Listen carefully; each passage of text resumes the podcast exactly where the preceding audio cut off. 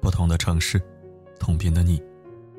欢迎收听四零四声音面包，我是四零四，在武汉向你问好。四零四读书会的国庆活动正在进行当中，截止十月七号之前加入书房的听友将免费获得价值一百九十九元的入耳式蓝牙耳机一部，同时老会员也可以参加此活动。具体参与方法咨询四零四微信。今天我们来探讨一个比较尖锐的话题：如果被社交性强奸，该怎么办？伊藤诗织是日本首位以公开长相和姓名控诉性侵的女性，BBC 还为他制作了纪录片《日本之耻》，引发全球热议。伊藤诗织是一名新闻记者，在机缘巧合之下，认识了 TBS 电视台华盛顿分局长山口敬之。因实习工作问题，他们在邮件上约好了见面吃饭，谈谈工作时间。在这一过程中，伊藤诗织喝了一点小酒，就浑身不舒服，醉倒在女厕所的马桶上，不省人事。当他再次恢复意识时，是下腹撕裂般的疼痛。是的，他被这个前辈强暴了，而且还是两次。因为担心自己怀孕。和找不到救助的机构，他第五天才去报警。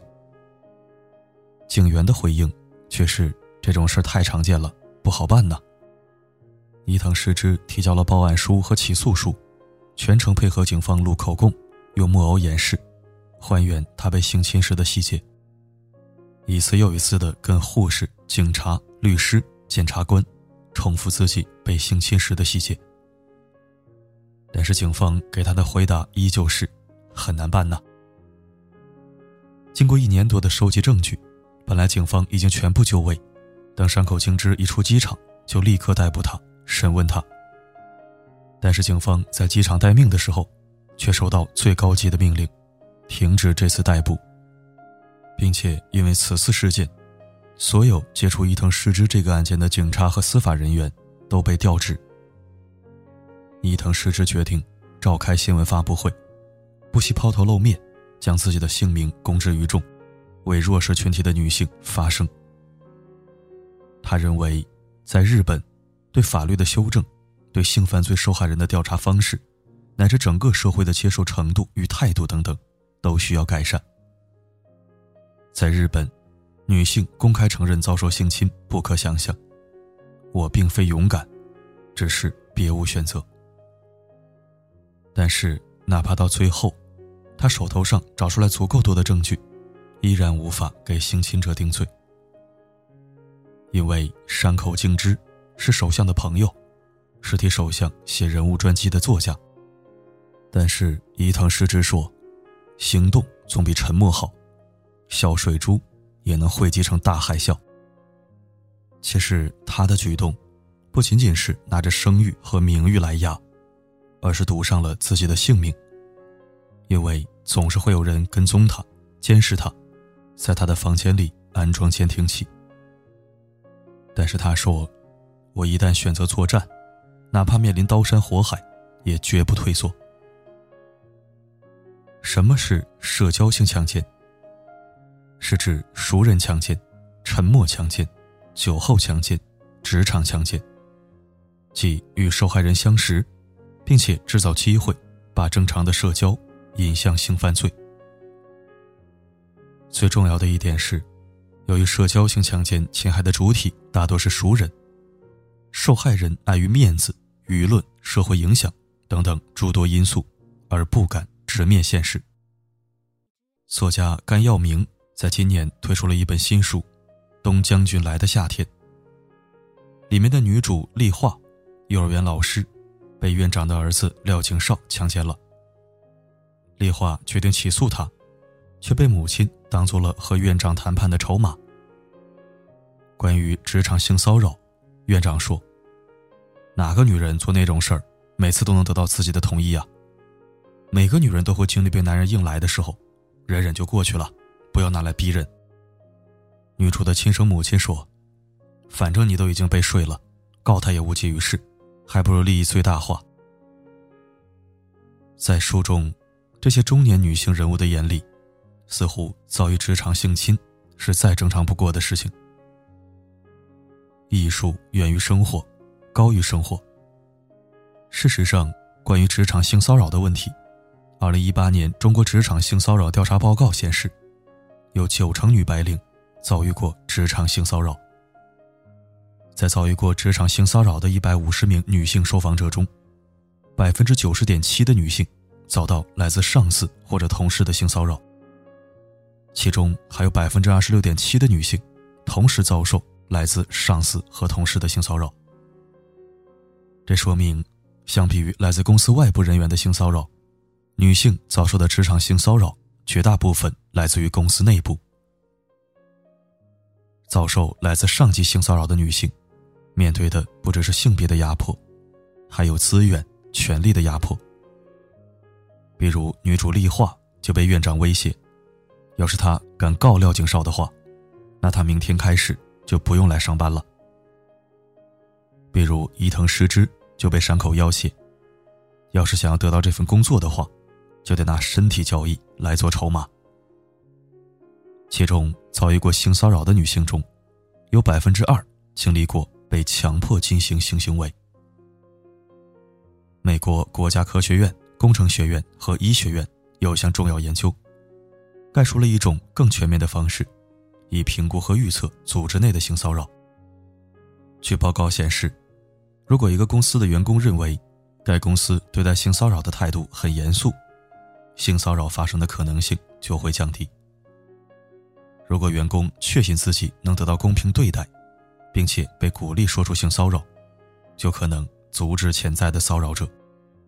在所有遭遇过职场性骚扰的受访者中，有百分之十八点七的人经历性骚扰之后。患有持续性的精神抑郁，或伴有自残以及自杀倾向。职场性侵，不是关于性，而是关于权力。女白领如果在职场上遭受语言骚扰、性挑逗、性胁迫，她就会有心理阴影，并且她们很害怕，一旦把事情曝光，将会面临严重的打击，或者是失业。这种情况导致很多女人会选择忍气吞声、委曲求全。为什么被侵犯的受害者不选择报警？《黑箱》一本书里所提起，二零一五年，日本内阁府男女共同参画局实施了一项名为“男女间暴力行为”的调查。据其结果显示，每十五位女性中就有一位曾经被异性强迫发生性行为。在美国，有数据显示，实际上每五位女性就有一位曾遭受性侵害。但在美国，报警的件数只有三十五点八件。大家知道全球强奸发生率最高的国家是哪一个国家吗？是瑞典。可是你知道为什么吗？因为瑞典每一次强奸都会被计数。假如同一个受害者被侵害了五次，这个案件不是一个强奸案例，而是五次强奸。印度强奸已经成为深刻的社会问题，他的报警件数却只有二点六件。这并不是因为强奸率低，而是因为报警的人数太少。美国乔恩·克拉考尔写道：“强暴是被隐瞒最深。”报警最少的重大犯罪。事实上，根据二零一八年中国职场性骚扰调查报告显示，在遭遇过职场性骚扰的受访者当中，最近一次遭受性骚扰之后，只有四十六位受访者选择了向外求助，占遭遇过职场性骚扰的人数的百分之二十九点七。另外，一百零九个人没有向外求助，也就是。百分之七十点三的遭遇过职场性骚扰的受访者保持了沉默。在这些保持沉默的受访者中，百分之四十二点二的人迫于和对方的关系，不敢撕破脸。职场性骚扰多发生在上下级和同事之间，反抗很大程度上意味着破坏工作关系。对于被骚扰者而言，它是很大的压力。此外，百分之三十三点九的人因为没有证据而不选择向外求助。职场性骚扰的发生地点具有隐蔽性，取证困难，被骚扰者会担心说出来也不会被相信和支持。在向外求助的四十六名受访者中，百分之四十一点三的人选择向公司或者单位求助。在向单位求助的情况当中，超过一半的用人单位对受害者进行了安抚，但对施害者不做任何惩罚。这表明，大部分用人单位在面对性骚扰投诉的时候，采用了息事宁人的态度。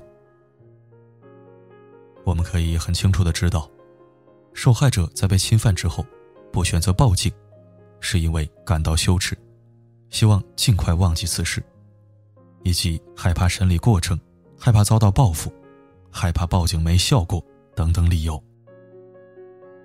报警真的没有用吗？我能理解，很多人受到性侵伤害，会丧失所有的力气，没有力量承担报警带来的二次伤害。但是，我想在这里说一句：被性侵并不羞耻。对施暴者真正的反抗，是勇于用法律制裁他。林奕涵在房思琪的初恋乐园中写道：“从此二十多年，李国华发现。”世界上有的是漂亮的女生拥护他、爱戴他。他发现社会对性的禁忌感太方便了，强暴一个女生，全世界都会觉得是他的错，连他自己都觉得是自己的错。罪恶感又会把他赶回他身边。罪恶感是古老而血统纯正的牧羊犬，一个个小女生，就是在学会走稳之前。便被逼着跑起来的毒羊。那它是什么？它是最受欢迎又最欢迎的悬崖。很多人都会认为报警没有用。中国公安大学教授、研究犯罪心理的专家李玫瑾说：“今天他骚扰或者性侵你，很可能之前他已经性侵骚扰过其他人，今后很有可能再有侵害行为。在你报警之前。”他可能已经在公安部门留有被报警的记录，所以被侵害者不要因为自己拿不出证据而不报警，以为报警没有用。被侵害人之间一般都没有联系，不会串通好了陷害一个无辜者。再说，有一部分社会舆论是不利于被侵害一方的，一般情况下，没有人会无缘无故报警，让自己成为舆论焦点。所以要相信，报警不会没有用。一个时期内多个报警都指向同一个对象，这个人不可能不成为破案的重大疑点。所以，被侵害者无需担心自己拿不出证据。你的报警就是给警察破案提供线索。多一个人报警，就多一条线索。目前为止。制止暴行最好的办法就是报警。强奸可能会发生在任何国家、任何组织、任何人身边。多少人因为被伤害，就算内心崩溃，却不得不活在伤痛之中。又有多少人不堪受辱，选择结束了自己的生命？其实被侵犯并不可耻，该感到可耻的，应该是那个侵犯者。假如你受到了侵害，请相信，你不是一个人在战斗，你身后还有警察，以及一大群支持正义的人们。作为女性，更不应该抱着被侵犯了，自己就是不干净，自己就是罪大恶极这样的想法。请记住，你是无辜的，错的人并不是你，而是那个侵犯者。正如伊藤诗织所言：“我们也许没拥有权力和头衔，但只要尽我们的能力，发出孱弱细小的声音，总会响彻人间。即使是小虾米对上大穷鱼，也要奋力一搏，寻找真实与正义。有些东西，你要是不提。我不去回忆。关了机，叹气，喘气，再试着碰碰。感谢收听。那么，如果遇到熟人强奸，我们应该如何处理呢？首先要保护好自己，因为熟人一般只会劫色，不会劫命，所以反抗不了的时候，不要试图和他拼搏。和他同归于尽，尽量保留第一现场。待性侵者走后，应该第一时间拍照保留现场，并且报警。要求女警务人员带领你去医院验伤，提取头发以及衣服或身体上关于性侵者的 DNA 证据，保留一切在法庭上对自己有利的证据。在警方未立案调查之前，一定不要打草惊蛇，否则。会给他足够的空间和机会准备反击。希望所有人永远也不会用到上述方法。我只愿你时时刻刻平安顺遂。好了，今天的分享就到这里。我是四零四，不管发生什么，我一直都在。